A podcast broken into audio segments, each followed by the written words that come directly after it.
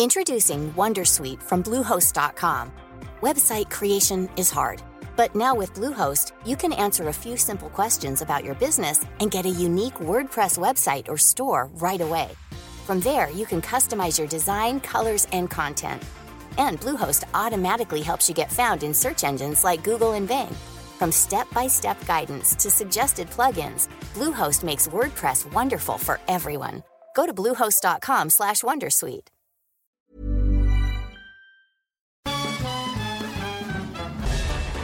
Farándula 021 es un podcast de cultura pop, donde analizaremos sin piedad series, películas, programas, música, moda, tendencias, libros, redes sociales y hasta figurosas e inventadas.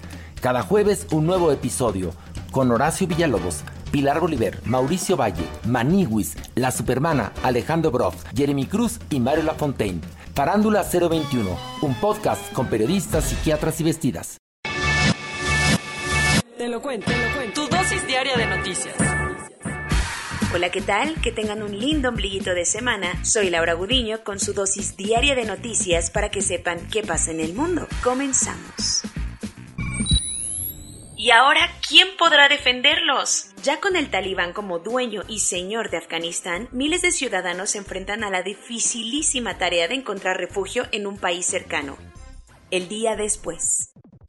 Han pasado 24 horas desde que el último soldado estadounidense dejó Afganistán y aunque Joe Biden celebró ayer el fin de la guerra más larga en la historia de su país, miles de ciudadanos afganos ahora tienen que ver qué harán con sus vidas. Muchos de ellos llevan días en la frontera de Pakistán, país que no les está permitiendo el paso y que ya ha dicho que no recibirá refugiados afganos permanentes. Ante esto, la Unión Europea anda vuelta loca intentando resolver la crisis humanitaria que se empezará a vivir en la región, intentando mantener todo el caos lo más lejos posible.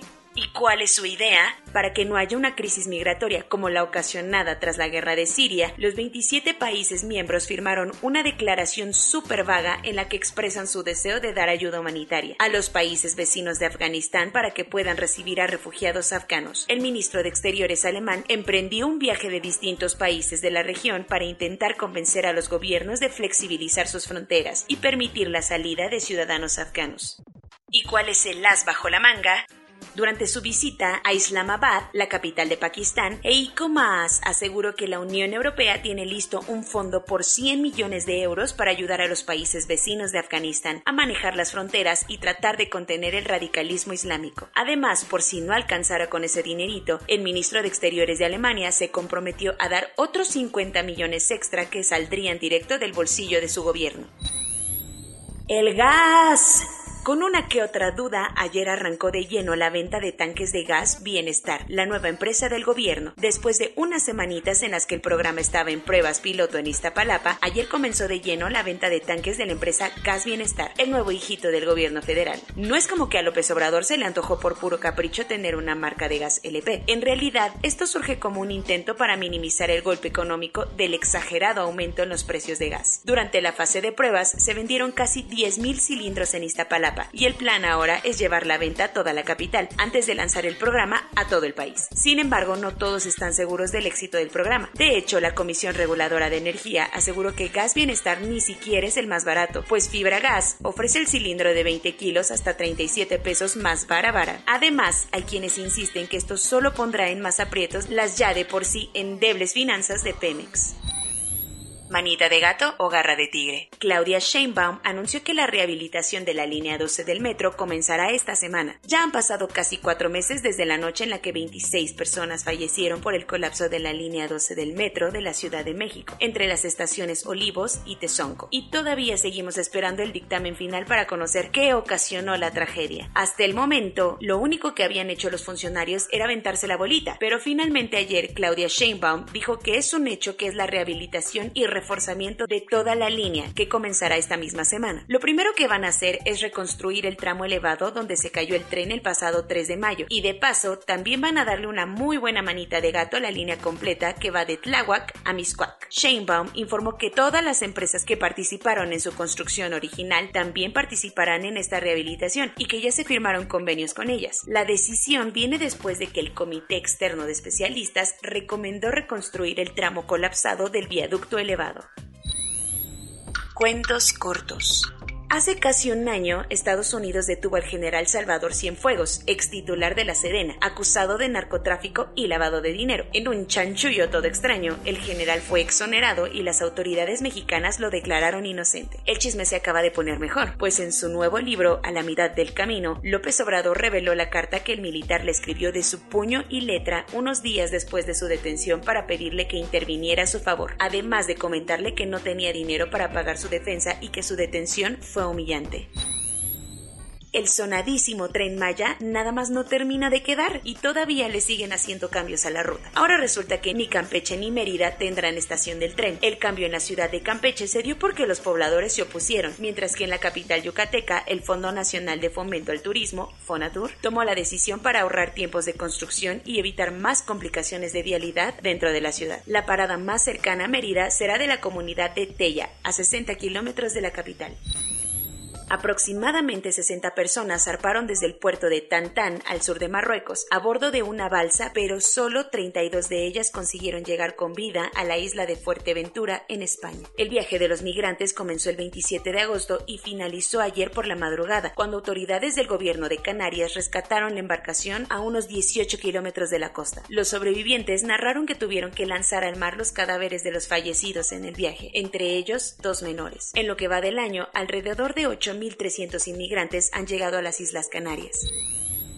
A lo largo de las últimas dos semanas, la Sierra Nevada de California se ha estado incendiando, pero las zonas urbanas estaban fuera de peligro hasta ayer que el fuego comenzó a bajar hacia los alrededores de Lake Tahoe. El común denominador durante verano es que las calles que rodean el lago estén llenas de vida, pero tras el anuncio de que las llamas podrían alcanzar al pueblo, la gente salió corriendo, y pues por obvias razones. La zona ha sido oficialmente evacuada y el incendio que ya se extendió por más de 186 mil hectáreas solo ha podido controlarse en un 15%.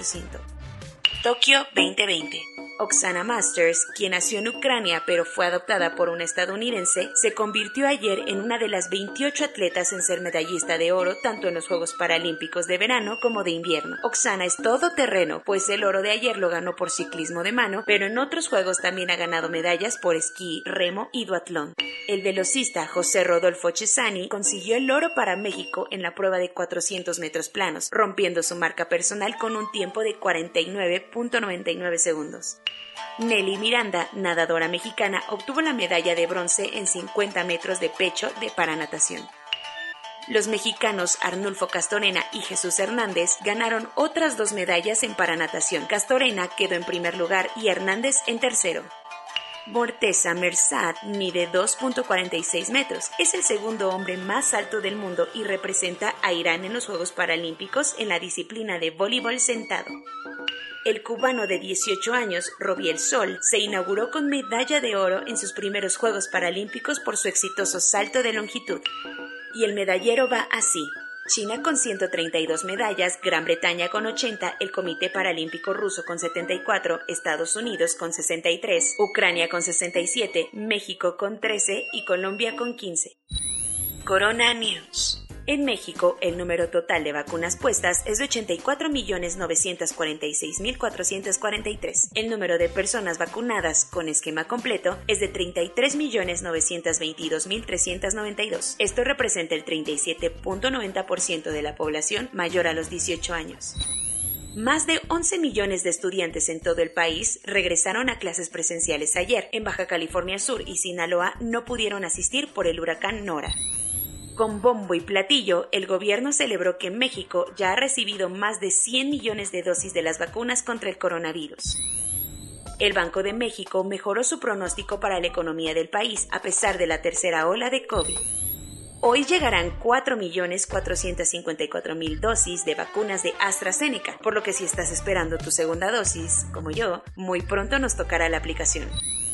Israel rompió ayer su récord de contagios en un solo día con casi 11.000 nuevos contagios, cifra más alta desde el pasado 18 de enero. De todas maneras, se preparan para reabrir las escuelas. La Unión Europea anunció que finalmente consiguió el objetivo de tener vacunada al 70% de la población adulta para finales del verano.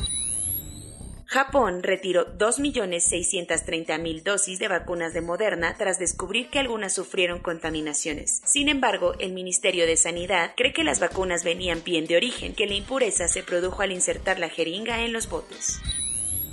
Soy Laura Budiño y esa fue su dosis diaria de noticias. Cuídense mucho, hasta mañana.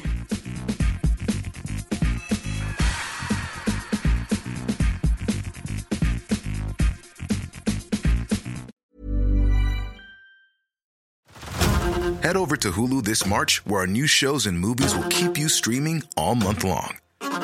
Catch the acclaimed movie All of Us Strangers, starring Paul Mescal and Andrew Scott. Stream the new Hulu original limited series We Were the Lucky Ones with Joey King and Logan Lerman. And don't forget about Grey's Anatomy. Every Grey's episode ever is now streaming on Hulu. So, what are you waiting for? Go stream something new on Hulu.